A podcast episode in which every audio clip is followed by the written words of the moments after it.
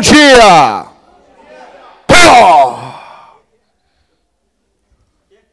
Hoje vai ser brutal, gente. Din, din. Vocês vão ser felizes ali, né? O capítulo 13 de Neemias, velho. Eu esperei 23 semanas para poder pregar ele. Estou muito feliz. Está gravando esse negócio aí? Então é o seguinte, deixa eu contar um negócio para vocês. Quando a gente estava na série de Atos dos Apóstolos, eu esperei semanas para poder pregar Atos 17, Paulo pregando em Atenas. O que, que aconteceu naquele dia, Maico? Tinha três gravadores, duas câmeras, nenhuma gravou. Que raiva. É o, é o capítulo do meu coração, Atos capítulo 17, Paulo pregando em Atenas. E o capítulo 13 de Neemias é brutal demais. É bruto demais. Eu queria que vocês fossem comigo rapidamente para Neemias, capítulo 13, não perdessem tempo. Neemias, capítulo 13. Para quem está visitando a gente pela primeira vez, meu nome é Jackson, eu sou um dos pastores dessa igreja. Ok? Nós estamos encerrando hoje, hoje é a season finale do, da série de Neemias. Ah, cara, queria até vir com um protetor bucal, de, de um negócio louco. Tinha que ter um. Cara, se alguém quiser, ah, você pode me dar um soco aqui depois do culto. Eu quero dar um soco em alguém. Se puder. Olha, o Arthur é um cara forte, luta, não sei.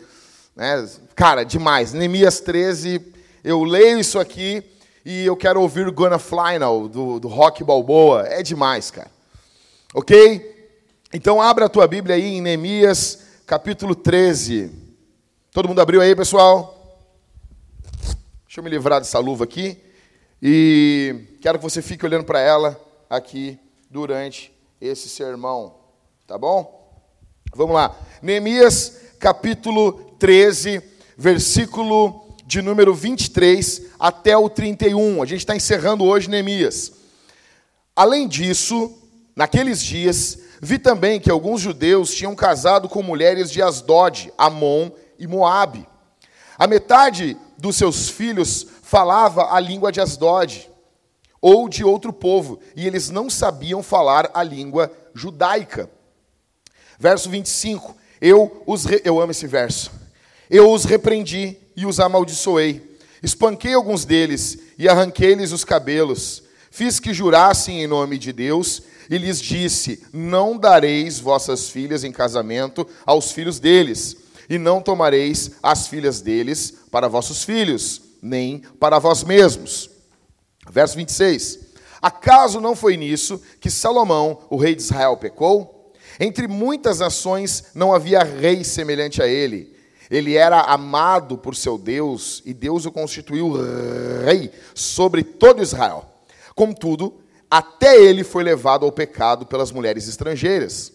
E agora, temos de ouvir que fazeis este mesmo grande mal, essa infidelidade contra o nosso Deus, e estáis vos casando com mulheres estrangeiras?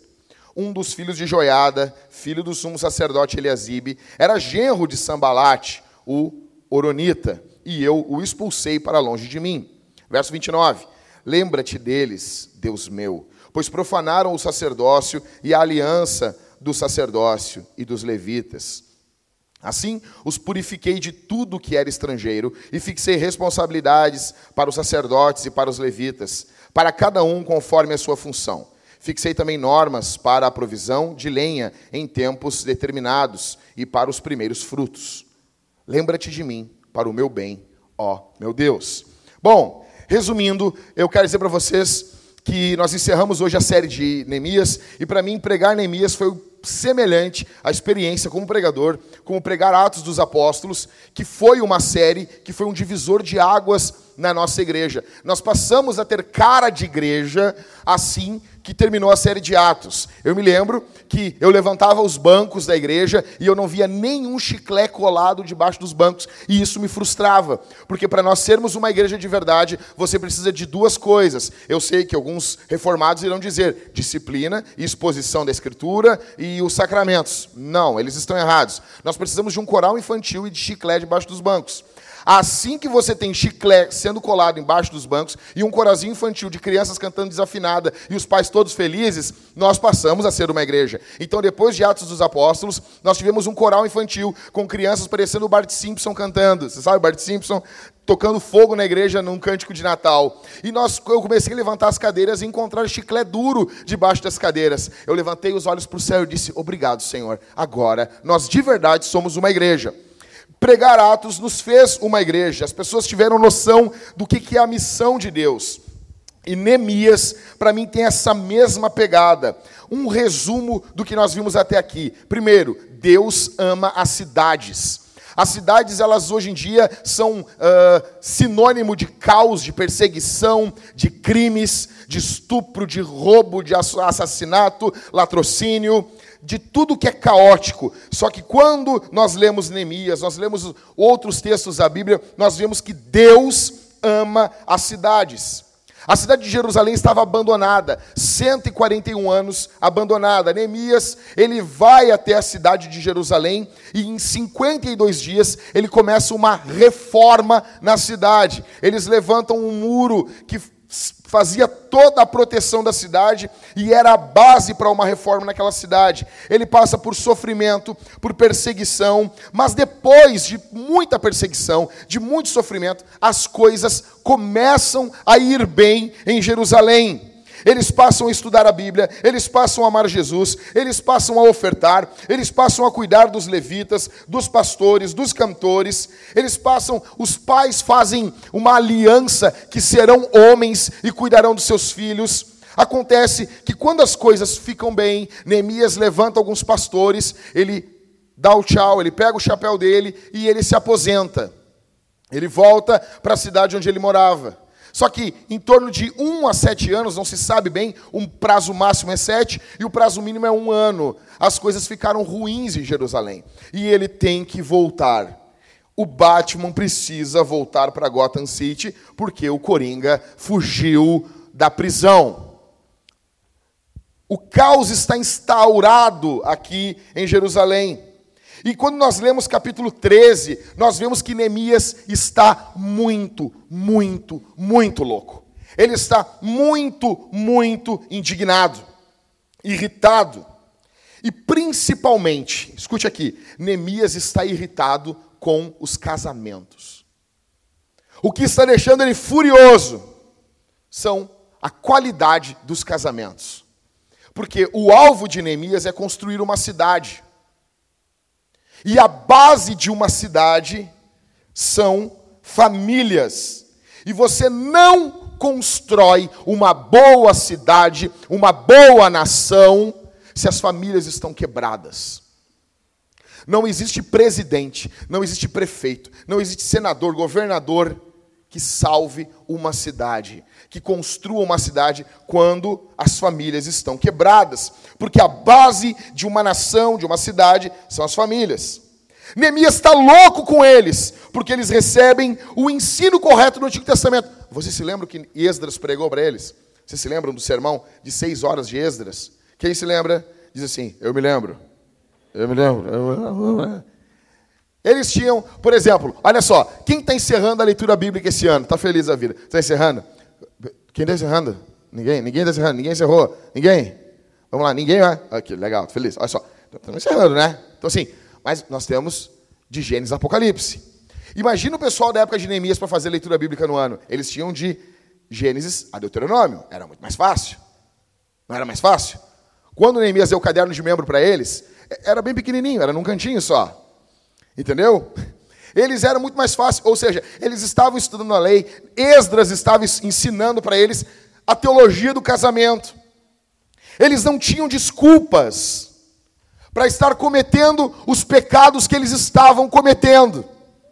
Não havia desculpa, porque muitas pessoas gostam de culpar sempre os outros. A culpa é do meu pai. Meu pai não cuidou de mim.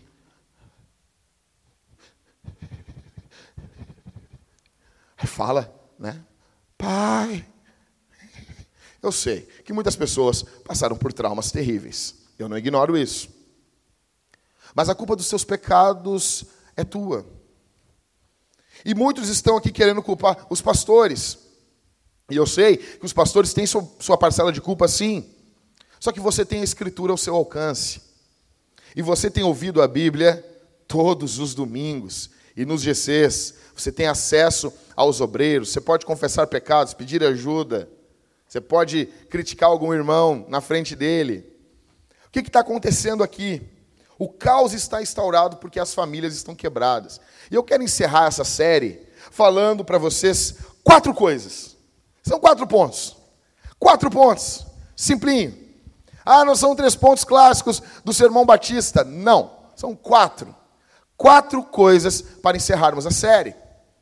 Em primeiro lugar, a primeira coisa, para a gente entender por que, por que, que Neemias está tão louco? Você precisa, em primeiro lugar, entender a visão teológica sobre casamento, sexualidade e paternidade.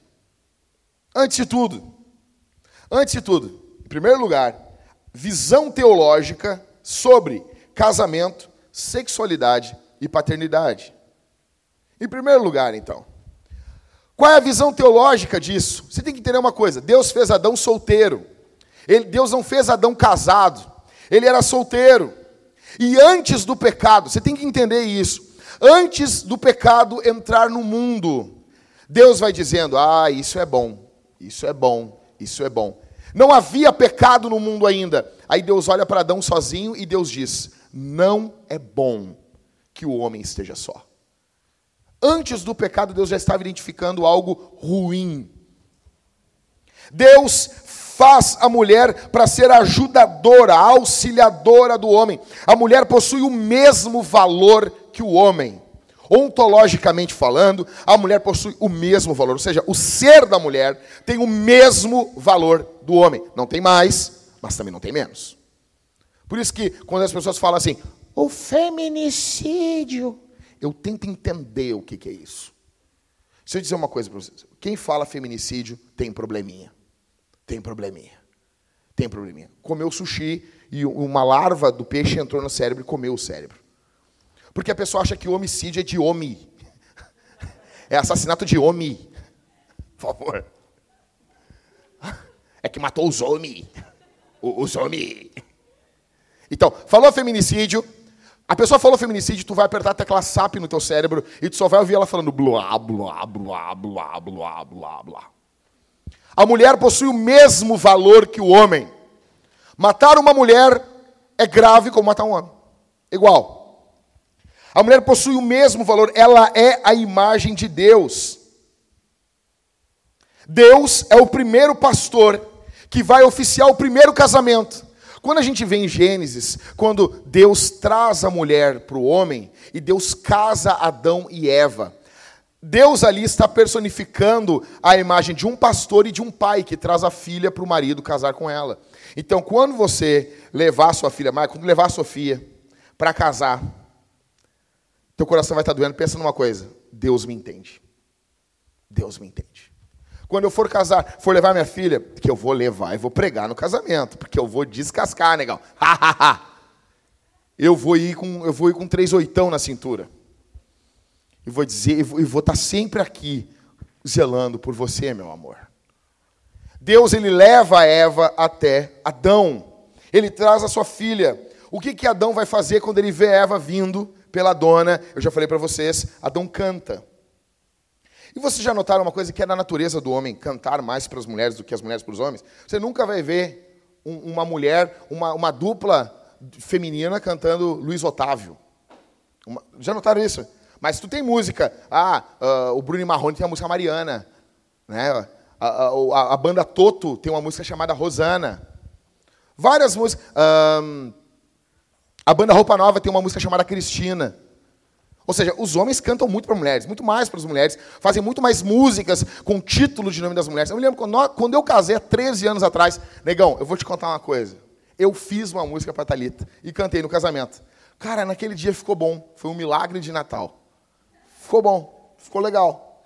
Ficou muito legal. Tinha um amigo meu que ia tocar o violão no dia, eu passei as notas para ele e tudo. Aí ele pegou e, e, faltou a bateria do violão. Ele saiu de trás da cortina, sentou. O cara era todo assim, muita vergonha. Ele saiu e sentou no retorno do som. Tipo assim, ele estava quebrando o orgulho dele naquele dia, assim, a vergonha dele, na verdade. Ele disse, bah, fazer. sentou ali para o violão sair mais alto. E foi muito legal. Foi muito legal. Eu, que não era cantor, cantei. Aí tava todos os cantores ali, uns amigos meus, que eram meus, padrinhos, negócio, as mulheres indignadas com os cantores. Pô, tu é cantor e nunca fez. Não cantou nem o me dá, me dá, me dá, me dá, nanonim. Nem isso cantou para mim. Então, Adão vê Eva, ele canta. É uma marca da criação. Gênesis 2, 24 diz: Isso aqui é o cerne da teologia do casamento. Gênesis 2, 24. Portanto, o homem deixará seu pai e sua mãe, e se unirá à sua mulher, e eles serão uma só carne. Você nota que na cultura é o inverso. Na cultura é o contrário.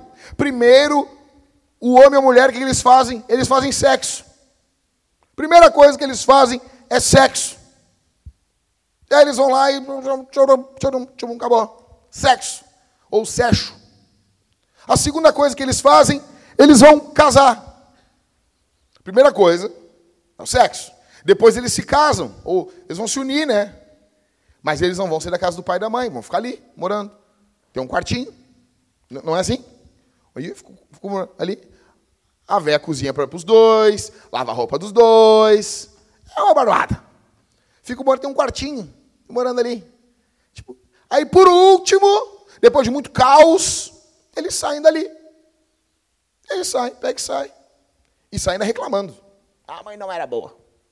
Mãe era ruim. Não usava amaciante nas minhas roupas. É o contrário. A linguagem bíblica aqui é que o homem toma a iniciativa. Gênesis 2, 24. A, a teologia do casamento é direcionada ao homem. Portanto, o homem deixará seu pai e sua mãe e se unirá à sua mulher e eles serão uma só carne. O homem toma iniciativa. O problema hoje é que nós vivemos uma época de homens covardes. E eu não estou querendo parecer o bonzão aqui, eu estou apenas constatando uma realidade. Nós vivemos um período de homens covardes, tímidos, passivos, homens castrados, homens literalmente castrados.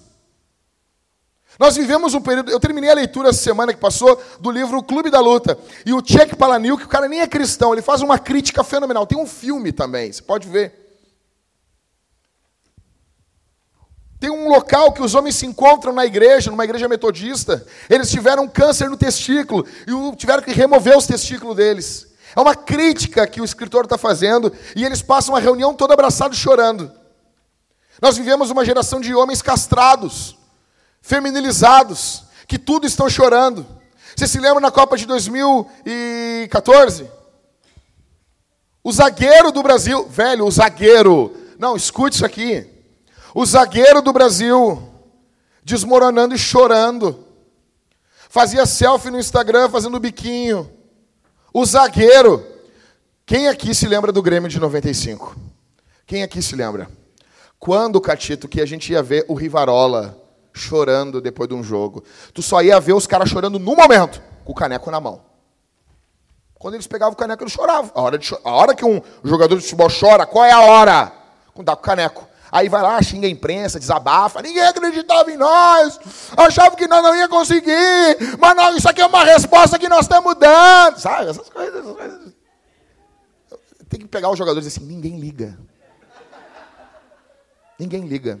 Amanhã já vão xingar de novo. Mas não, nós vivemos hoje, quando tu olha o zagueiro chorando, aí nós estamos num problema. Eu tenho, uma, eu tenho uma crítica, dizem que o Groi é crente, o Marcelo Groi. Eu, cara, eu, eu, eu tenho uma crítica. Quando eu olho o Groi jogando com aquele fardamento verde, verdinho, fraquinho, parece um tip-top. Parece que o Renato pegou o Groi assim na no e o Groi entra em campo. Você já, não, quando, eu, quando ele entra com aquele fardamento, a minha úlcera já assim, cara, tu te lembra do, dos, dos goleiros loucos? O Derley entrava assim, com fardamentão grandão, branco, assim. Os caras estavam com fardamento bruto, umas luvas grandona. Os caras pareciam uns robô, meu. Os caras pareciam uns robô, o tafarel loucão, a camisa cheia de uns negócios loucos, assim. Aí entra o Groi com, com, com fardamentozinho verdinho, assim. Meu, é cor de tip-top de bebê, velho. O Grêmio nem tem verde no fardamento, para que aquilo, meu? Quando os jogadores de defesa do futebol começam a se acadelar, nós temos mais ou menos uma noção de como estão os homens da sociedade. Nós vivemos um período de homens passivos, castrados. E nós temos ao mesmo tempo mulheres desesperadas. Muitos homens estão ignorando mulheres fenomenais. Nós vivemos um período hoje, quando acontece caso de uma mulher, ah, ela veio para Jesus, ela já teve um caso sexual, ou já morou com alguém, ou tem filhos, os homens da igreja desprezam. Por quê? São filhinhos da mamãe. Dentro desse primeiro ponto do sermão ainda, para entender a teologia do casamento, dentro desse primeiro ponto tem três pontos. É um sub, são três subpontos. Você vai conseguir entender isso aí. Se não entender, eu mando meu esboço para você depois. Três passos dentro do casamento. Primeiro passo, primeiro passo que Gênesis 2 está dizendo. Portanto, portanto, o homem deixará. Então vamos lá. Três passos do casamento. Deixe sua mãe e seu pai. Primeiro passo. Primeiro passo. Primeiro passo. Não tem, não tem. Deixa eu dizer uma coisa aqui. Escuta. Escuta. E isso aqui ocorre antes de casar, antes de conhecer uma mulher. Não é, biblicamente falando, não é assim, ó, o cara está tomando todinho, vestido com, com uma roupa do Star Wars, a mãe dele acorda ele, assim, hum, hum meu, meu queridinho, e ele...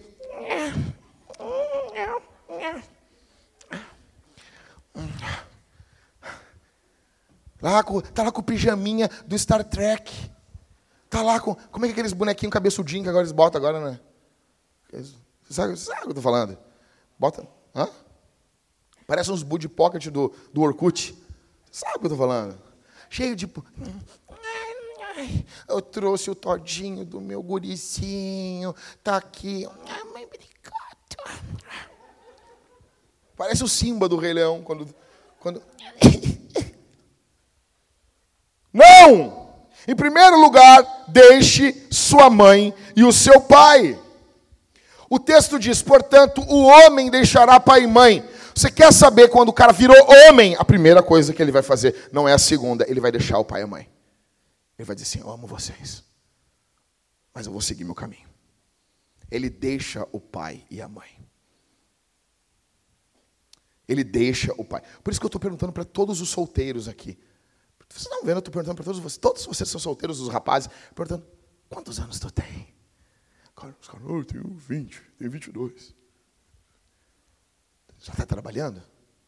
Eu já, já. Hum. Eu fazendo um apanhado. Deixe seu pai e sua mãe. Daí, aí vai vir, os pós-modernos vão falar o quê, Arthur? Mas o que é deixar? Sabe? Que é bem assim hoje em dia. É bem assim, né, Michael? Mas o que seria deixar? O que seria pai e mãe? Tá ligado? Tipo. É bem assim. Entendeu? Na hora de tomar um remédio, na hora de tomar um, um, uma aspirina, ele não pega o veneno de rato e diz: hum, é relativo. Isso pode ser uma aspirina, vou tomar. Não, aí, na hora de passar o sinal, vermelho é vermelho. Não tem relatividade. Deixar seu pai e sua mãe. Dentro desse subtópico tem mais subtópicos. Deixe seu pai e sua mãe geograficamente. Sai da casa dela. Não mora debaixo do mesmo teto. Sai, vaza. Deixa eu dizer uma coisa. Eu, eu preciso dizer uma coisa aqui. Os nossos pais, que são casados, eles querem fazer sexo. E você está atrapalhando a vida dos teus pais. Saia com seu pai e diga assim: Pai, você quer transar com a minha mãe? Ele vai botar a mão no teu ombro e vai dizer assim: Sim. Um amigo meu, um amigo meu, ele tem duas filhas. E daí, as crias começando a complicar. Ele começou a botar as crianças a dormir nove da noite. Porque nove da noite é um bom horário. Nove da noite é um horário bom para vocês dormir. Vocês têm que crescer e não sei o quê. E ele botava as crianças para dormir porque ele queria namorar com a mulher deles, tomar um vinho, né? Ouvir, um, ouvir músicas de fazer bebê. E eles queriam ficar à vontade. E daí, quando ele fez isso, umas três vezes, ele lembrou que o pai dele, Arthur, botava ele para dormir às nove da noite. Aí ele chegou, disse: Pai, tu me botava para dormir às nove da noite porque tu queria transar com a minha mãe? E o pai dele veio assim claro. claro. Deixe sua mãe e seu pai geograficamente. Dois, deixe sua mãe e seu pai emocionalmente. Não é todo problema que tu vai perguntar para tua mãe. Ai, mãe, eu enfiei uma felpa no dedo. É, eu, eu vou apresentar na próxima Cavalo Branco as 13 regras da Cavalo Branco e uma delas é limpe a sua bunda. Resolva os seus problemas. Resolva as suas crises. Deixe seu pai e sua mãe emocionalmente.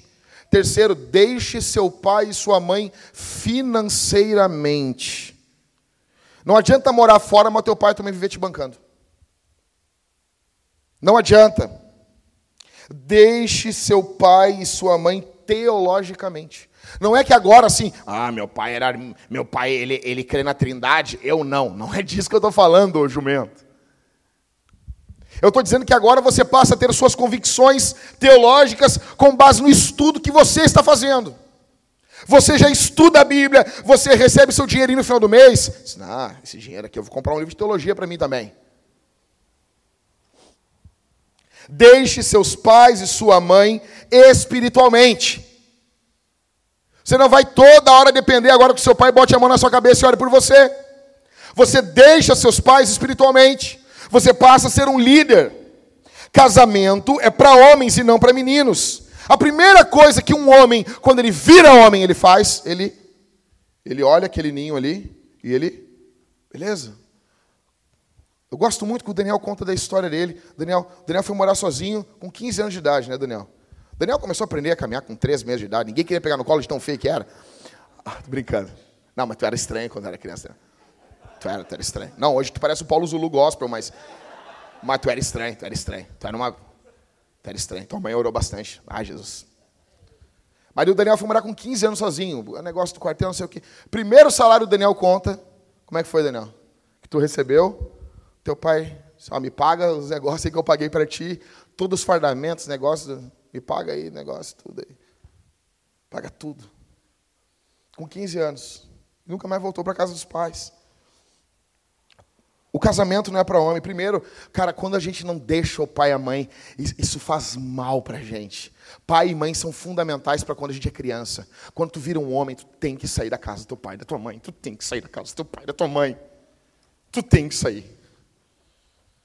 Meninos que não deixam seus pais, eles vão arruinar a vida das suas esposas.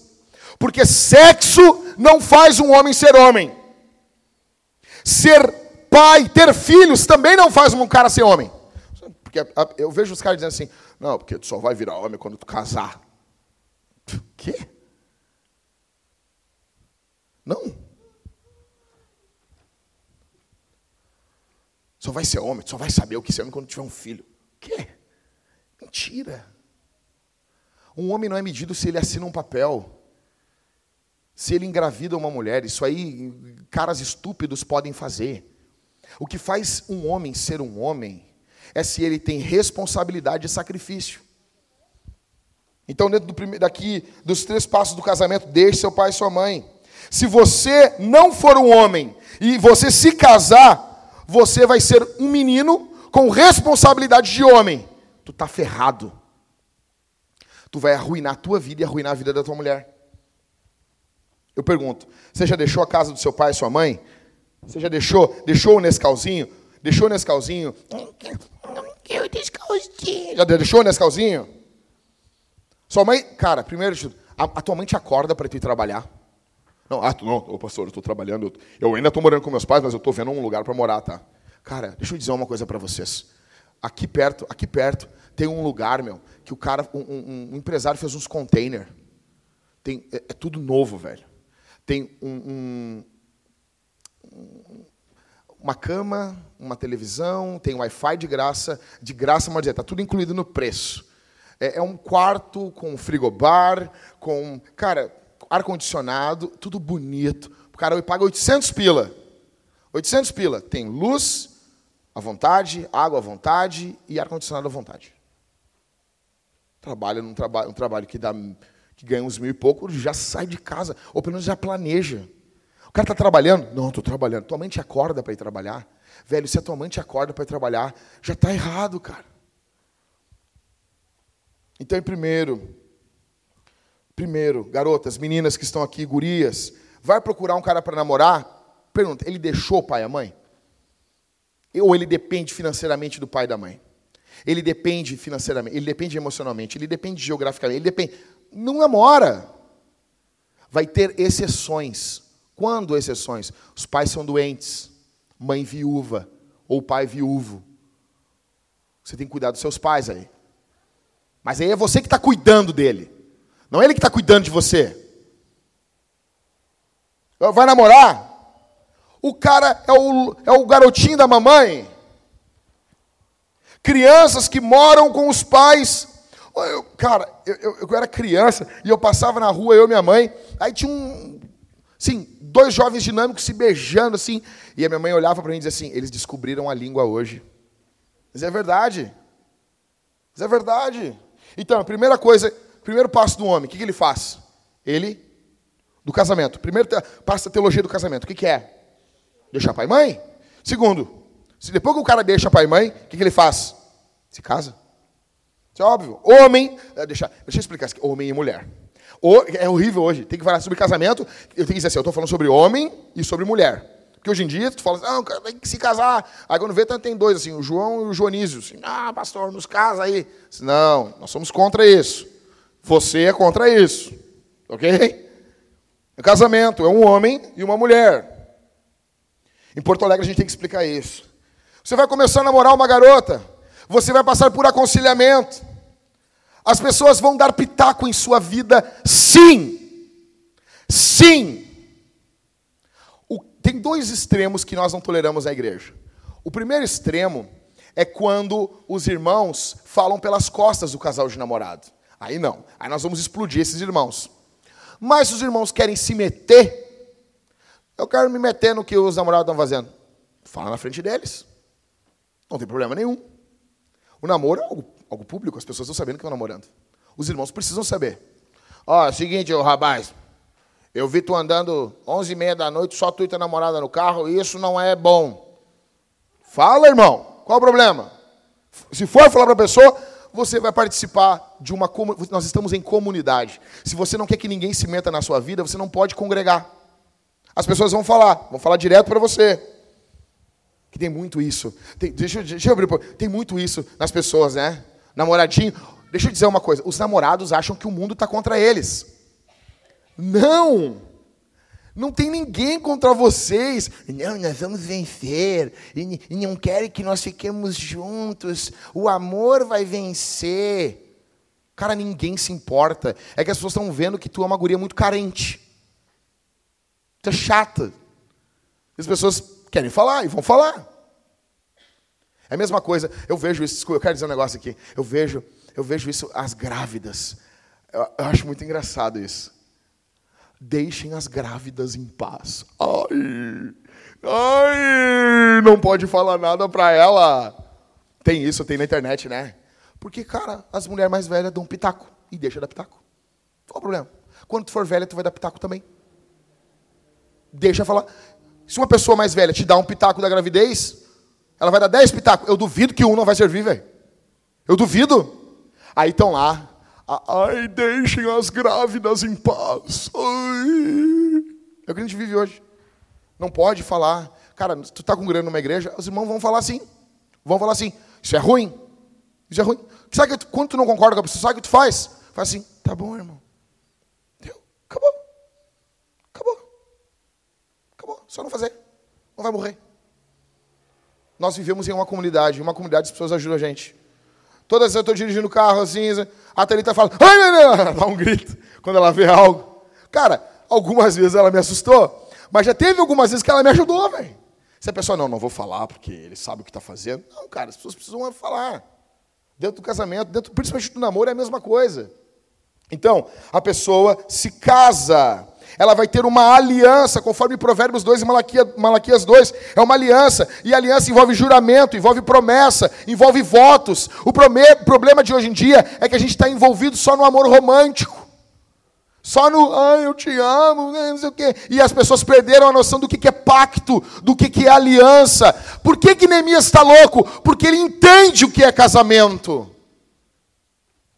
Casamento é para a vida toda. É para o resto da tua vida. Em primeiro lugar, deixa pai e mãe. Em segundo lugar, se casa. Em terceiro lugar, se une. É uma unidade. O marido é a cabeça. O marido é o líder, ele é o protetor, ele é o que cuida, ele é o que se sacrifica pelo bem-estar da mulher. Ele é aquele que provê o amor. Então eles vão fazer sexo. Eles vão fazer seres humanos, eles vão fazer bebês. Eles vão se amar. Ah, os que eu vejo, eu falei na Cavalo Branco, os caras enlouquecidos, ah, pastor, eu quero fazer sexo. Casa! E morre transando o animal. Acabou, não enche meu saco. Eu, eu, eu esqueci, tu tá com os livros aí, Michael? Não tá, tá lá na frente, né? O, o Michael está vendendo uns livros chamados.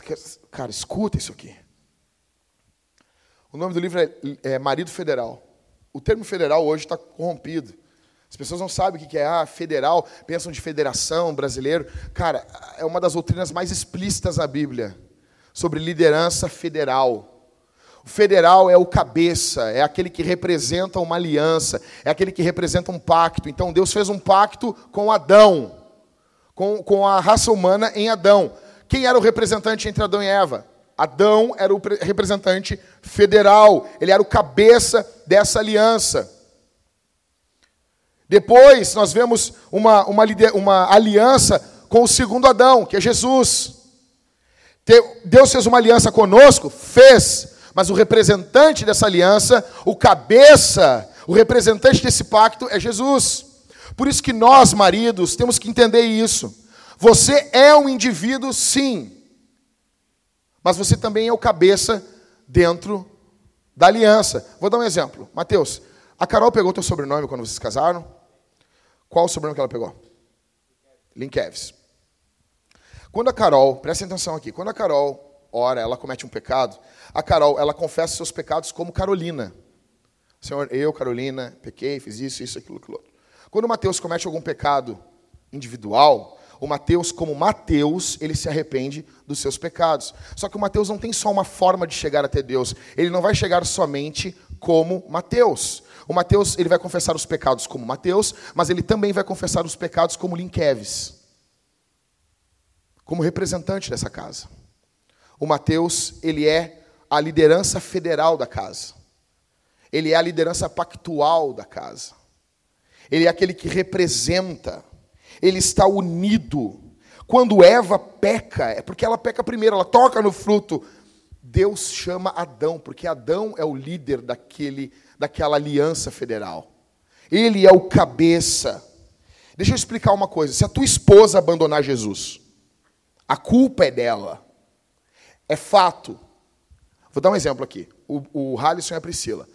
Se, se, o, se a Priscila abandonar Jesus, a Priscila, sem sombra de dúvida, tem culpa. O Halisson pode ou não ter culpa, mas uma coisa que o Halisson nunca vai deixar de ter é responsabilidade. Ele é responsável. Quando os teus filhos abandonam Jesus, a culpa é deles. Eles vão dar conta disso mas você é responsável sobre aquela casa. Você tem que ir até Deus. Você pode também ter culpa. Ah, não concordo. Como não, cara? Não foi assim que Jesus fez? A culpa dos pecados da igreja eram de Jesus? Não! Mas ele não se responsabilizou pelos pecados? Sim! De forma federativa, de forma representativa, Jesus assume a culpa da igreja. Ele é o representante, ele é o cabeça federal. Aquilo que Adão fez errado, como cabeça, como representante, como marido federal, Jesus fez de forma correta. Ou seja, a responsabilidade é do homem. Por que, que Neemias está louco? Porque eles estavam sendo instruídos nesse ensino. Eu vou te dar três exemplos de liderança federal no Antigo Testamento. Primeiro, Jó, capítulo 1, verso 5. A Bíblia diz que Jó levantava de madrugada e fazia o quê? Oferecia sacrifício. Por quem? pelos filhos. Você se lembra desse texto? Vocês lembram, né? Jó oferecia sacrifício pelos filhos, porque eles poderiam ter pecado. A culpa era dos filhos, mas Jó era responsável. Jó era o cabeça. Jó era o cabeça federal. Jó era o marido federal, era o pai federal.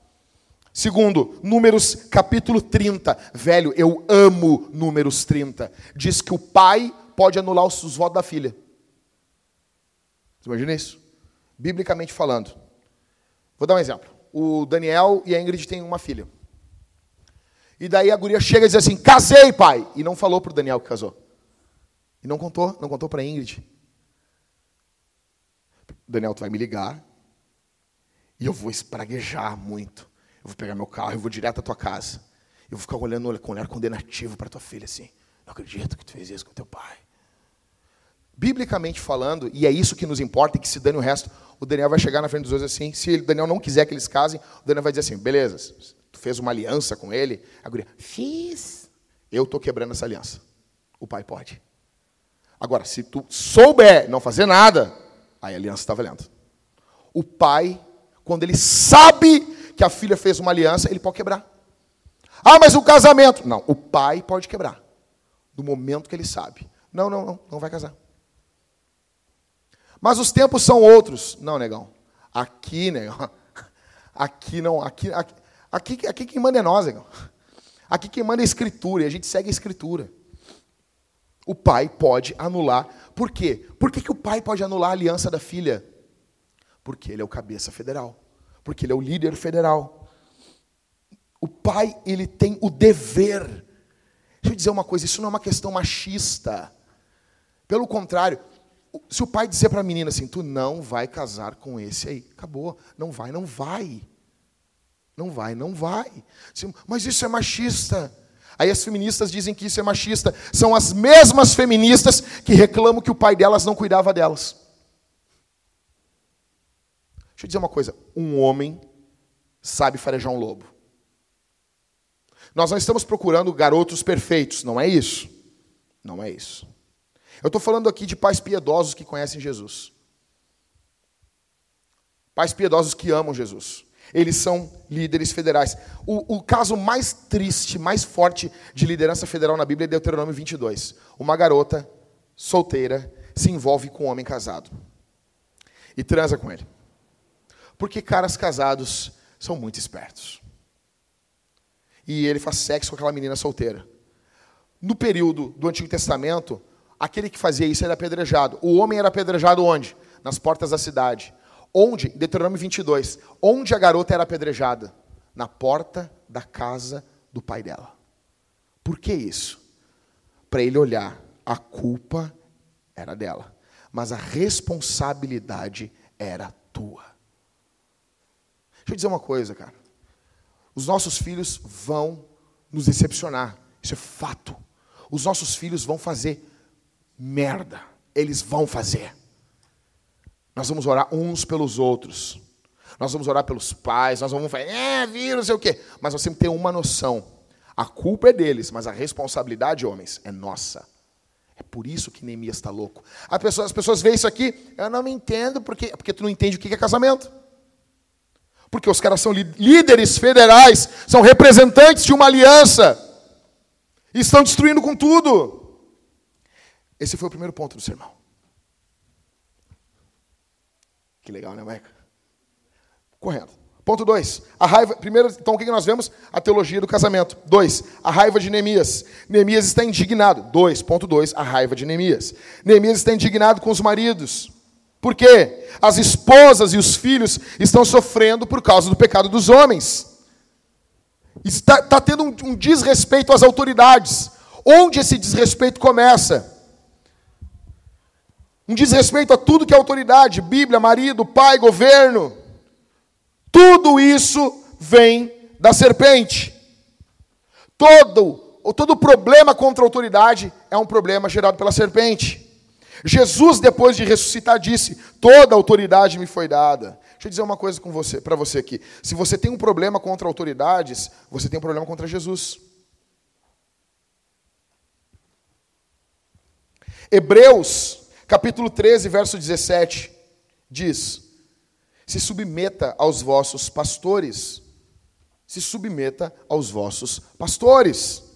O que tem aqui, o que nós estamos vendo, o que está acontecendo em Neemias 13? Primeiro de tudo, qual é a maior autoridade da igreja? E nós sabemos sobre a palavra dele onde? Na Bíblia. A Bíblia é a maior autoridade na igreja. Os pastores em Neemias estão se rebelando contra o quê? Contra a Bíblia. Não estão respeitando a autoridade da Bíblia. Então, os pastores desafiam a Bíblia. Os maridos desafiam os pastores. As mulheres desafiam os maridos e as crianças desafiam os pais. O que a gente está vendo em Neemias 13 é uma anarquia. Existem pessoas, aí a pergunta vai ter alguém dizer assim: tá, Jack, mas não tem gente que abusa da autoridade? Claro que tem. Óbvio que tem. Óbvio que tem. E eu não estou falando para você se submeter a uma autoridade abusiva. Você não deve se submeter a uma autoridade abusiva. Não deve. Se alguém tem uma abusa da autoridade, o que, que nós fazemos? Olha aqui. O que, que você faz se alguém abusar de, da sua autoridade? Toda autoridade no mundo é uma autoridade derivativa. Ela deriva da autoridade de Jesus. A única autoridade que você uh, cumpre fielmente e se submete fielmente é a Jesus. Todas as outras autoridades, elas são autoridades derivativas, que derivam de Jesus. Então, os líderes são pecaminosos. E quando esses líderes falam coisas, estão abusando da sua autoridade, biblicamente, o que você faz? Você recorre a uma autoridade superior. Porque esse líder, que é líder sobre você, ele tem uma autoridade superior sobre ele. Vou dar um exemplo. Se alguém abusa de você, digamos, o marido é abusador, o marido bate na mulher, o que a mulher vai fazer? Ela vai chamar a polícia. Porque a polícia é uma autoridade sobre o marido. Se o marido fala palavras chulas para você, o que você vai fazer? Você vai chamar os pastores. Porque os pastores são autoridade sobre o seu marido. Por isso que nós precisamos de pastores machos na igreja, homens de verdade, que honrem suas bolas. Por quê? Porque o trabalho pastoral é um trabalho que envolve confronto. Eu já vi os negros rosnando na minha frente de raiva. Não, não, eu não vou aceitar isso aí. Tem uma hora que eu olhei, tá vendo o Daniel disse, não, não, vamos sair vivo daqui. Eu pensei, certo? Teve uma hora que eu olhei para o Daniel, tá vendo o Daniel, mas alguém disse, eu pensei, não. Falou. Foi bom, esse mundo foi bom. Se o cara vai me enfiar uma adaga no peito. Os caras rosnam. O, o, homem às vezes está brabo. O, homem rosna, bufa. Não, não, não, não, pastor. Não, não, não, não, isso aí não, pastor. Depois que eu vejo, aí bota a pastora. Aí tu manda uma pastora resolver um problema. Tu é um imbecil, cara. Tu é um imbecil. Eu tenho pena dessas mulheres, cara. Aí tu manda uma mulher resolver um problema desse. Uma mulher resolver um problema de pedofilia. Ela ir peitar, peitar um pedófilo, chamar a polícia expor uma mulher a isso. Você chama o pastor. Ok. Se o pai está cobrando demais dos filhos, vou dar um exemplo. Eu dei o um exemplo aqui que o pai ele diz assim: não, não vai casar. Daqui a pouco o menino é um menino, uma bênção. O que, que, que acontece isso? Há um embate. Alguma parte da família acha que o menino é uma bênção. O pai diz assim: não quero que case. Pá, mas as, a, nem tudo é preto e branco. O que, que faz? Chama os pastores. Não é que os pastores vão desautorizar o pai. Eles vão chegar e vão conversar. Vão orar, vão aconselhar e vão dizer assim, não, ele está certo. Ou vão conversar com ele. Ô João, espera mais um pouco. Não diz não de cara. Vamos orar mais um pouco, vamos ver o que esse rapaz vai amadurecer. Seu João, não, acho que esse rapaz é uma benção. Vamos orar um pouco. Repensa no que, no que, no que a gente está conversando contigo. Uma liderança acima dessa liderança. Você chama alguém, você não se, você não se rebela simplesmente contra ela. Tá, e, se o pastor está pecando? Por isso que nós temos pluralidade de presbíteros. Você chama os outros pastores, porque esses pastores também são uma autoridade sobre esse pastor. Vá comigo aí, verso 23. O que está acontecendo? É exatamente o que está ocorrendo. Eles estão casando, ó. Além disso, naqueles dias vi também que alguns judeus tinham se casado com mulheres de Asdod, Amon e Moabe. O que, que esses caras estão fazendo? Eles estão esperando o Messias vir. O Messias viria de qual, de qual povo? De qual povo Jesus viria? Hã? De Israel. E eles estão destruindo o coração de Israel. Eles estão não estão esperando o Messias. Eles deveriam somente se casar com crentes. Porque qualquer um daquelas famílias ali poderia ser o pai do Messias. Ou seja, eles querem se casar com crentes. Aqui não é uma questão de estrangeiro por raça, é uma questão de fé. Tanto que Ruth, ela é moabita, ela é uma dessas, desses povos aqui que Neemias está criticando. E ela se casa com, ela entra dentro da aliança, porque a lei previa isso. Ela entra para o povo de Deus. Neemias não está criticando uma raça, ele está criticando a incredulidade. Imagine agora os homens da vintage se casando. Ah, que legal, vai casar com quem? Vou casar com a hinduísta. E vou continuar cantando aqui em cima. O Pedro cantando hoje. Imagina quando vê o Pedro chega com uma bruxa, Wicca. E aí, pastor? Eu dizer, o que foi, Pedro? A bruxa, o nome da Morgana. Não, nós nos amamos, pastor. Nós nos amamos, vamos casar. Mas eu amo Jesus. Como assim, Pedro? Aí cantando. Pelo Senhor, marcha. Como assim? Como assim? É o que estava acontecendo. Não, não é estúpido isso? Mas é o que está acontecendo aqui. É o que está ocorrendo. Verso 24. A metade dos seus filhos falava a língua de Asdod ou de outro povo, e eles não sabiam falar o quê? Não, não, não, não, não. Qual língua que eles não falavam? Eles não conseguiam ler a Bíblia.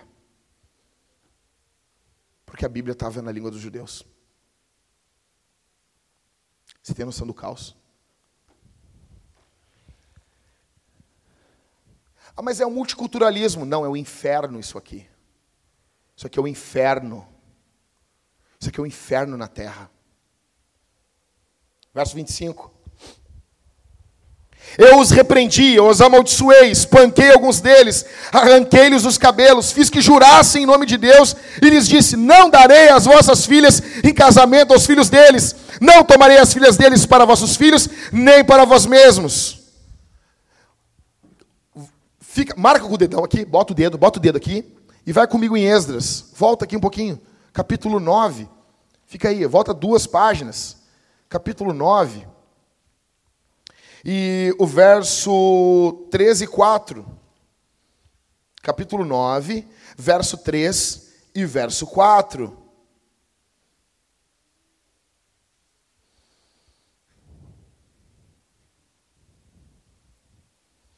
Calma aí, que eu acho que eu peguei errado.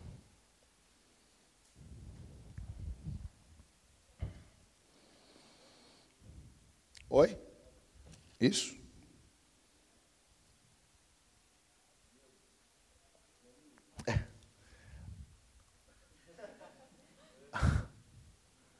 Obrigado, Michael. Tu entendeu assim? Tu entendeu, né? Tu viu assim? Eu tava bugando aqui. Entendeu? Tava dando tela azul. Vamos lá. Esdras, ó, é o mesmo caso. Olha como o sacerdote Esdras agiu. Verso 13 e verso 4 de Esdras. Quando ouvi isso, rasguei a minha túnica e o meu manto, arranquei os cabelos da cabeça e da barba e me sentei atônito. Ele está arrancando os cabelos dele. Verso 4. Então os, que tre... então os que tremiam diante das palavras de Deus de Israel, por causa da transgressão dos exilados, se reuniram a mim. Mas eu permaneci sentado, atônito, até o sacrifício da tarde. Quando Esdras, o Derek Kidner diz o seguinte: quando Esdras vê o mesmo caso, ele arranca os cabelos da cabeça dele, ele arranca a barba dele, ele se senta e ele, ele não sabe o que fazer. Ele não sabe o que fazer. O que que Neemias faz? Enquanto Esdras está num canto, sentado assim, Neemias está dando-lhe pau lá no outro lado lá. Está dando-lhe pau, dando-lhe soco, dando-lhe murro, arrancando o cabelo, o cabelo dos outros, não dele. E aí, Neemias? Meu cabelo eu não vou arrancar. São dois líderes, são dois homens de Deus que reagem de forma diferente ao mesmo pecado. Um é um sacerdote. Um é aquele que intercede diante do povo. Intercede pelo povo diante de Deus. O outro já tem uma pegada mais profética. São dois homens de Deus. O problema é que nos nossos dias hoje nós temos gente covarde Muitas, muitas pessoas. Você sabe que seus amigos estão em pecado. Você sabe que tem pessoas na igreja que estão em pecado e você não fala nada. Você é um covarde. Deus vai cobrar de você. Você sabe disso e você não faz nada. Neemias repreende, amaldiçoa, bate neles. Neemias está batendo nos membros da igreja. Isso é louco. Isso é louco.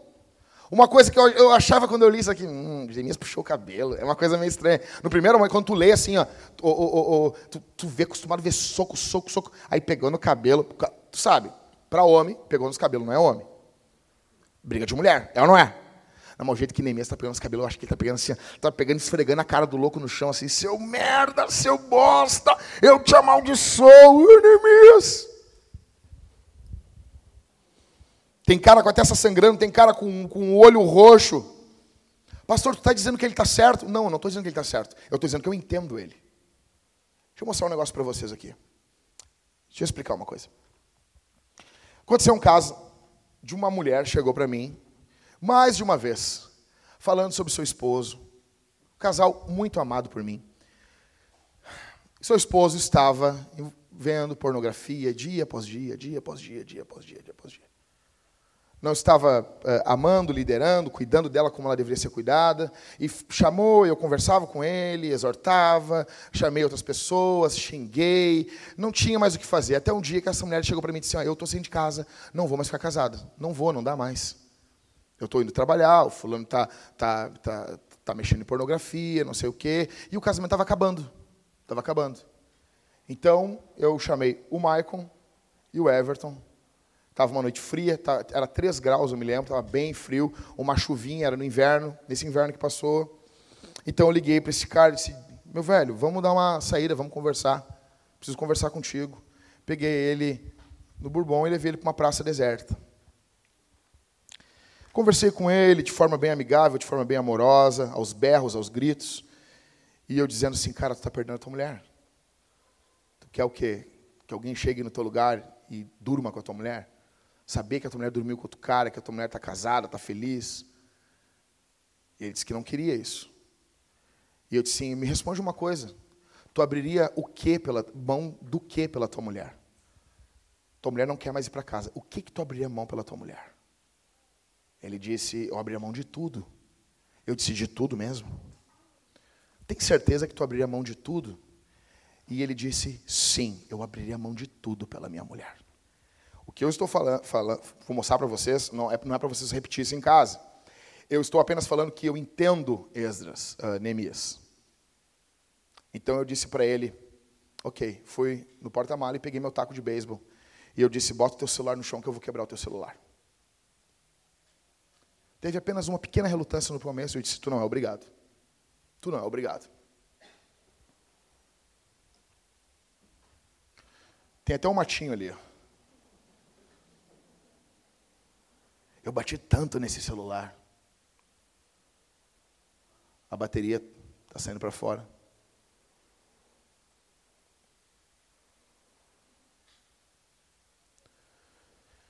Eu me lembro que eu olhar para ele chorando, nós orarmos ali, e eu disse: Isso aqui é como se fosse um ícone de um Deus que está sendo destruído, quebrado agora. E eu me lembro agora de conversar com a esposa dele, mais de uma vez, ela dizer: O meu marido mudou, ele é outra pessoa. Eu não estou falando que eu vou sair quebrando o celular de todo mundo aqui na igreja, cara. Eu, não estou falando isso aí. Eu não estou dizendo isso. Mas às vezes você não tem mais o que fazer. Verso 26. Ele está perguntando: Vocês não leram a Bíblia? Acaso não foi isso? Não foi nesse pecado que, o, que Salomão, o rei de Israel, pecou? Neemias está perguntando, velho, vocês não conhecem a Escritura. Vocês não sabem o que a Bíblia diz. Alguns aqui precisam entender isso. Como que está o seu flerte com o não cristão? Como que está o seu flerte com o não cristão? Você flerta com não cristãos? Você acha bacana isso? Você acha legal isso? Você se casaria com uma mulher que você não quer que a sua filha apareça com ela? Ou seja, o cara casa com uma mulher uma mulher desgraçada, como dizia minha avó. Minha avó usava um termo, minha avó dizia assim, rampeira. Rampeira, rampeira. China de beco. Era minha avó falava isso, essas rampeiras aí, essas china de beco. Deixa eu dizer uma coisa para vocês, minha esposa não está aqui. Deixa eu, deixa eu falar uma coisa. Se eu tiver uma filha, eu quero que a minha filha seja igual à minha mulher. Igual. Igual. A mulher que eu casei, eu quero, se se, se as minhas filhas forem iguais, iguais, iguais, até nos efeitos, elas serão mulheres fenomenais. A mulher que eu casei é o tipo de mulher que eu quero que as minhas filhas sejam. Forte, honrada, ama o Senhor, ama a palavra, ama Jesus, submissa. Cara, eu quero que as minhas filhas sejam exatamente iguais à minha mulher. Quero que ela seja uma cópia da Talita. Eu pergunto, você, você está vendo a namoradinha hoje? Você quer que a tua filha seja igual à guria que tu está olhando hoje? Você quer que os teus filhos sejam iguais ao cara que tu está? Que tu tá, não, mas esse cara é legal. Os teus filhos quer que os teus filhos sejam iguaizinhos a ele? Mulheres, você gostaria que um rapaz que não queira ter filhos se apaixonasse por você e você se casasse com ele, você gostaria disso? Verso 28. Um dos filhos de Joiada, filho do sumo sacerdote Eliasibe, era genro de Sambalate, o Oronita. O que, que ele diz? E eu expulsei para longe de mim. Por que, que Neemias tem que expulsar esse cara? Porque esse sacerdote Eliasibe é um cagão, é um bosta. É um bosta. E nós temos hoje muitos pastores que são bostas. São um pedaço de esterco em cima do púlpito, só sugando dinheiro da igreja, pregando um sermão de bosta, pastoreando de forma uma merda. Ah, por que tu fala isso? Eu sei que eu estou falando, cara. Tem base bíblica para isso? Claro que tem. Ezequiel capítulo 4. Ezequiel come o pão assado em cima dessa merda aí. Aí Ezequiel, ah, Senhor, merda de gente, não, nunca comi isso desde a minha mocidade. Então tá bom, assa o pão em cima da merda do boi. Aí, aí Ezequiel vai lá e come aquele pão nojento, porque era o jeito que estava a religião em Israel, e assim estão muitas igrejas. Muitos sermões são como, são como pão assado em cima de bosta de gente. É o que está acontecendo aqui. Neemias manda o gerro de Sambalat embora. Sai da minha frente, cara. Toda aquela ira era uma ira piedosa. Rápido, terminando. Quais as razões? Terceiro, da raiva de Neemias. Um, os homens estão se casando com mulheres não crentes. Isso aqui não é normal, isso é triste. Não é apenas se casar com os cristãos, mas é com cristãos que têm a Bíblia como autoridade. Diferente de você, que quando não era cristão se casou com uma pessoa que não era cristã e você veio para Jesus, agora você está casado com ela. Isso é diferente. Porque Neemias está com raiva. Dois, porque os homens não investem tempo nos seus filhos. Os homens não cuidam dos seus filhos. Os filhos desses caras sequer conseguem ler a Bíblia. Porque eles não falam a língua da Escritura. Eu pergunto, você, os seus filhos ouvem você explicando a Bíblia para sua esposa? Você tem um momento que você senta e você pastoreia a sua casa. Terceiro, os homens estão deixando as suas filhas se casarem com homens ímpios e seus filhos se casarem com mulheres ímpias. Isso tudo só ocorre porque a liderança pastoral é corrupta. Os homens aqui deveriam se arrepender, pedir perdão, pedir perdão a Deus e aos filhos, mas eles estão deixando seus filhos entrarem em pecado. O que eu mais escuto às vezes, eu gosto dos machão, eu amo machão, eu amo falar com machão. O cara diz assim: não, na minha casa é eu que mando. Eu amo, eu, quando fala assim, eu amo isso. Não. Vai ter vezes que nós vamos confrontar você justamente pelo que você faz dentro da sua casa. Eu posso estar dentro do teu banheiro e lá eu continuo sendo teu pastor. Não, na minha casa é assim. Eu faço assim. Não, a aliança não é individual, nós somos um povo. Nós somos um povo. Você não vai fazer o que é melhor para você. Você vai fazer o que é melhor para Jesus. Você vai fazer o que é melhor para sua esposa. Você vai fazer o que é melhor para os seus filhos. Você vai fazer o que é melhor para a igreja. Você vai fazer o que é melhor pela cidade. Não seja egoísta como seu pai Adão. Olha o crescimento do aborto. Olha o crescimento expansivo do aborto. Basicamente, isso cresce assustadoramente porque homens querem fazer sexo, mas não querem ter filhos. Eles querem transar, transar, transar e não querem ter bebês. Como muitos crentes como muitos crentes. Como muitos crentes. As mulheres chegam e dizem: Eu quero ter filho, meu marido não quer. Como assim, cara? Como assim? Eu quero dizer uma coisa: Deus vai pesar a mão sobre muitos homens que forçam suas esposas, que estão desejosas de ter filhos, forçam elas de forma ímpia, maldosa, a não terem filhos. Como assim? Quem você pensa que é Adão? Querendo impedir que uma mulher seja mãe. Quando você se casa com a mulher, você está dizendo: Eu quero ter filhos com você. E daí você impede, impede, impede, botando culpa em tudo. A culpa é a tua incredulidade. É a mesma coisa. Você quer falar sobre a questão do aborto? Você chega no mundo e diz assim: Ah, vai ter um filho. As pessoas dizem assim: Deus me livre, Deus me livre. Porque filho é algo ruim. Aí chega para uma irmã na igreja: E quando é que viu o bebezinho? Não, Deus me livre. Que isso, cara? Que isso?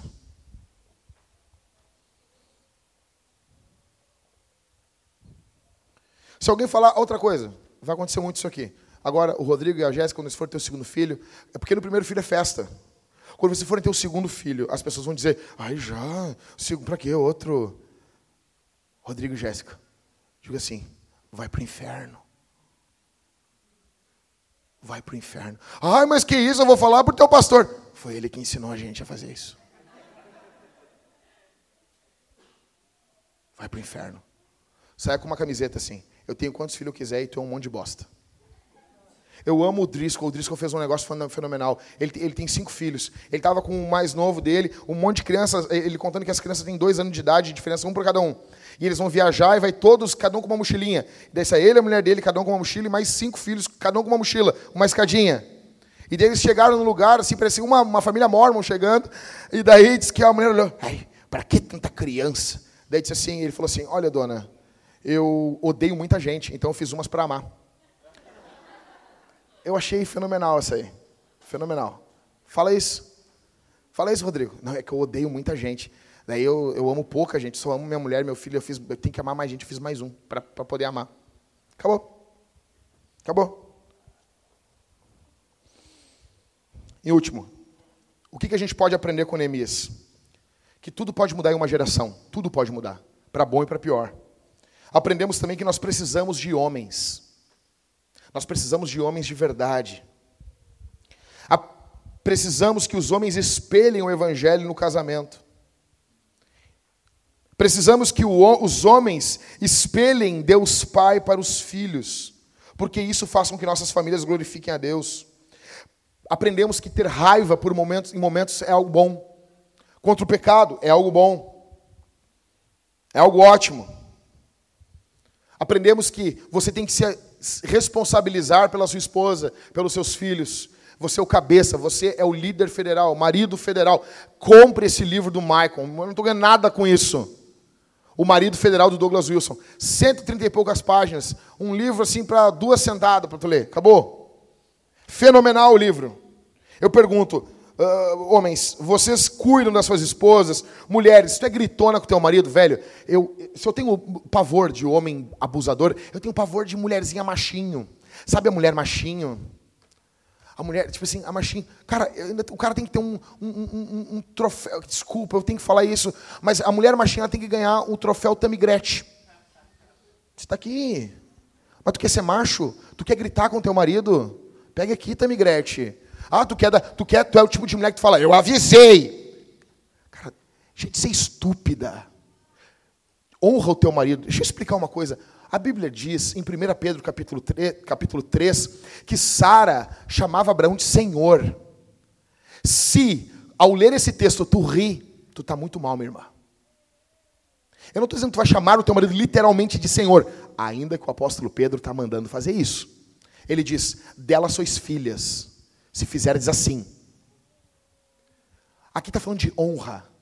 Tem respeito pelo teu marido? Quando tu te dirige ao teu marido, tu tem mais respeito ao teu chefe ou ao teu marido? Como que está a tua casa? Não coloque a culpa na, na sua educação. Nós vivemos uma geração que a culpa é sempre dos outros. Ah, eu sou assim.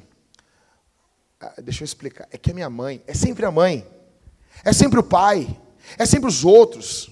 Assuma, ele, claro que ele tem responsabilidade, mas na sua geração, assuma os seus pecados.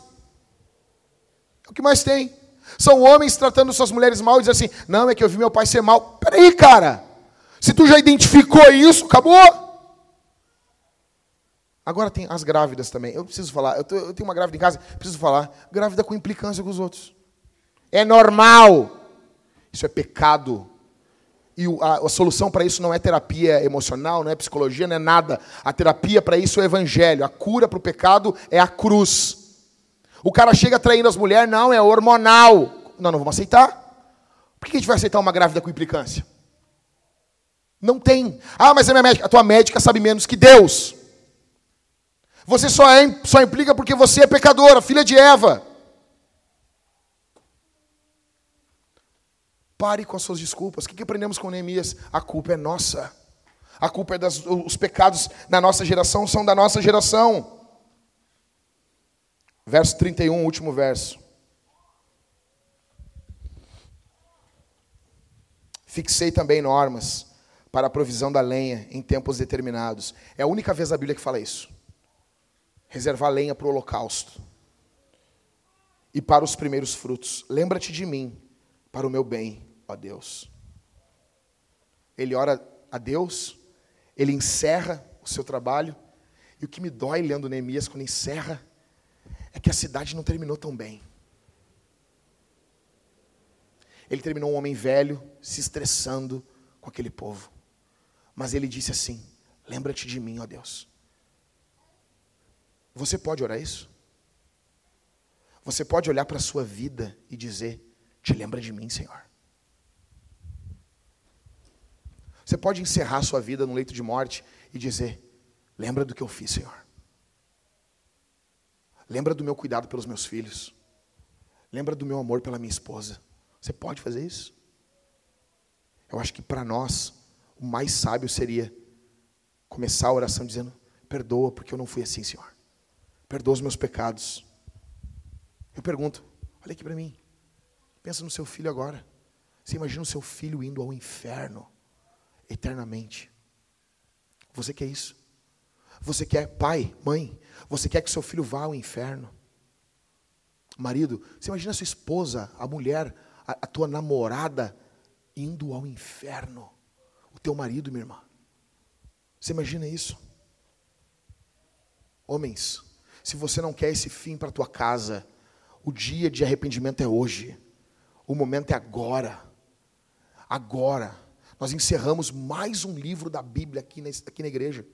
Mais um livro você ouviu de começo ao final. A cada dia, os obreiros, os pastores dessa igreja vão se tornando cada vez mais livres do teu sangue, como o apóstolo Paulo fala em Atos capítulo 20. Eu vos ensinei todo o conselho de Deus, eu estou livre do, da condenação de vocês. Eu expliquei tudo que eu tinha para explicar no que envolve a vida, casamento, missão. Nós temos falado bastante sobre isso para você. Muito. Neemias esfregou a verdade na nossa cara. E tudo começa com os homens. Eu estou terminando, já encerrei aqui. Só deixa eu mostrar uma questão prática para você. Arthur Pearson escreveu um livro chamado The Bible and Spiritual Life. E ele fez um comparativo, um comparativo até que já existia nos Estados Unidos, sobre a vida de Jonathan Edwards e Max Jukes.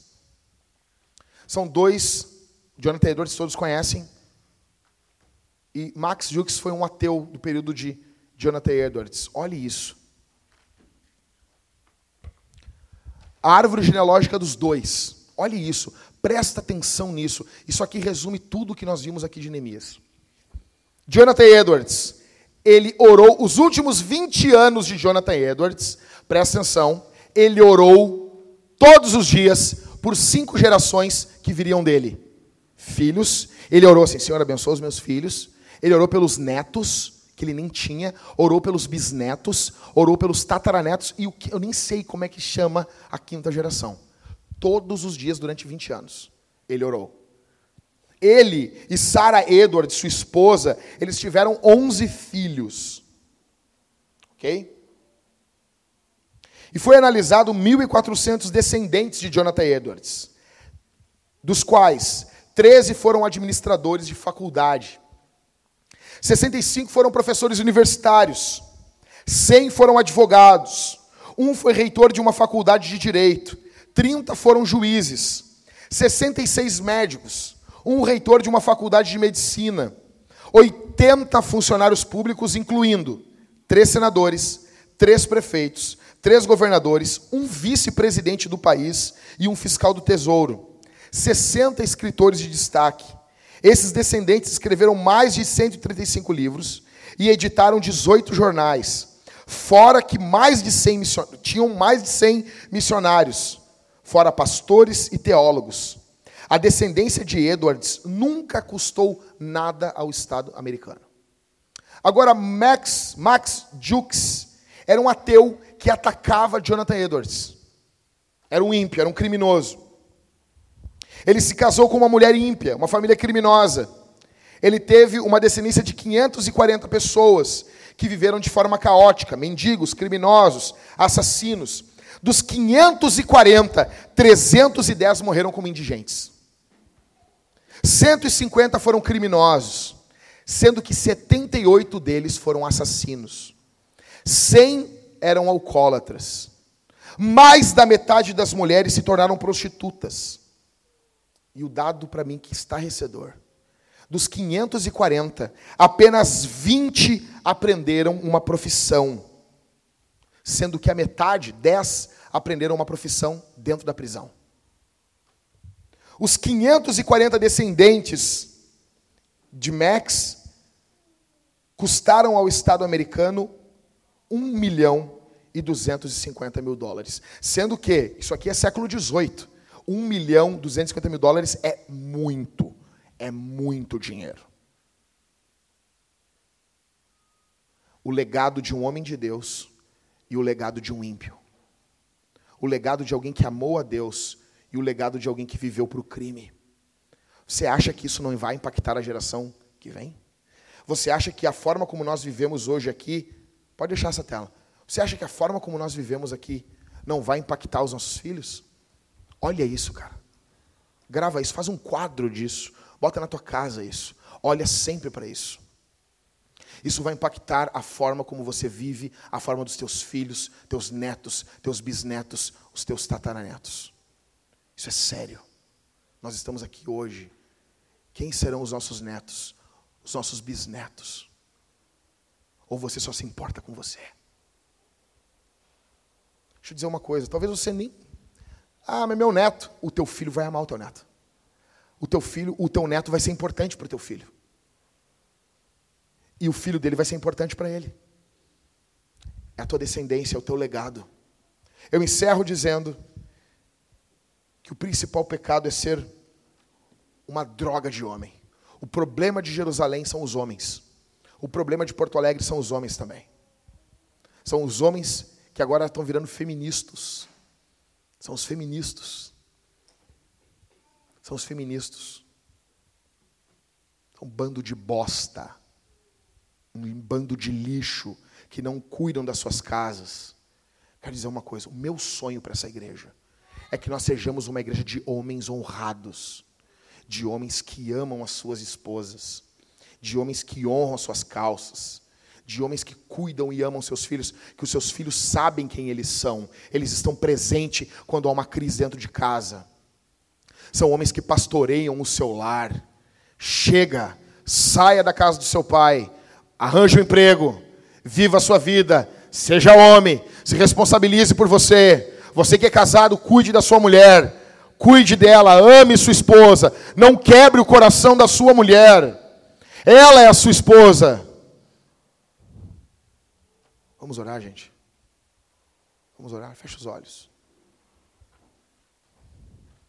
As famílias estão sendo destruídas por causa de falsos homens. A igreja está sendo destruída. A cidade está sendo destruída. Que geração nós vamos deixar para a próxima? Fecha os olhos. Vamos orar.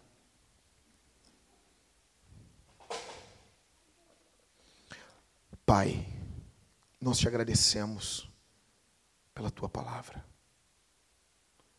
Nós te agradecemos porque o Senhor fala na medida que nós precisamos ouvir. Obrigado, Senhor, porque o Senhor fala como um pai conosco. Obrigado por encerrarmos mais um livro da Bíblia. Ó Deus, que nossa mente, nosso coração se dilate de amor pelo Senhor. Que tua palavra venha encontrar eco enorme dentro do nosso peito, gerado pelo teu espírito. Dá-nos homens aqui de verdade, homens de fibra, Senhor. Homens que não vivem com desculpas nessa geração perversa e imunda que nós estamos vivendo. Levanta homens de verdade aqui. Só assim teremos uma igreja forte, uma igreja pulsante, em nome de Jesus. Dá-nos homens aqui que não são escravos da bebida, mas que amam suas esposas, que suas palavras são doces para suas esposas. Dá-nos homens aqui que se curvam perante o Senhor, que seus joelhos se dobram perante o Senhor. No nome de Jesus. Nos livra de ter homens medíocres. Nos livra. Converte os garotos que estão aqui, Senhor. Ó Deus, sacode os garotos que estão aqui. Sacode os garotos, os jovens que estão aqui. Sacode, Senhor. Em nome de Jesus. Em nome de Jesus, transforma os garotos, os moços, em homens. Tu podes fazer isso. Tu podes, Senhor. Que a tua palavra encontre eco em nós, que o teu evangelho, que a cruz, que o sangue de Jesus, que foi vertido por pecadores, venha ser o nosso emblema que sejamos homens assim como Jesus foi, morrendo na cruz pela igreja, pelos pecados da igreja. No nome de Jesus, onde estaríamos nós se não fosse o sangue quente da cruz do Calvário? Opera em nós, nós te pedimos. Faz assim, Senhor, no nome de Jesus.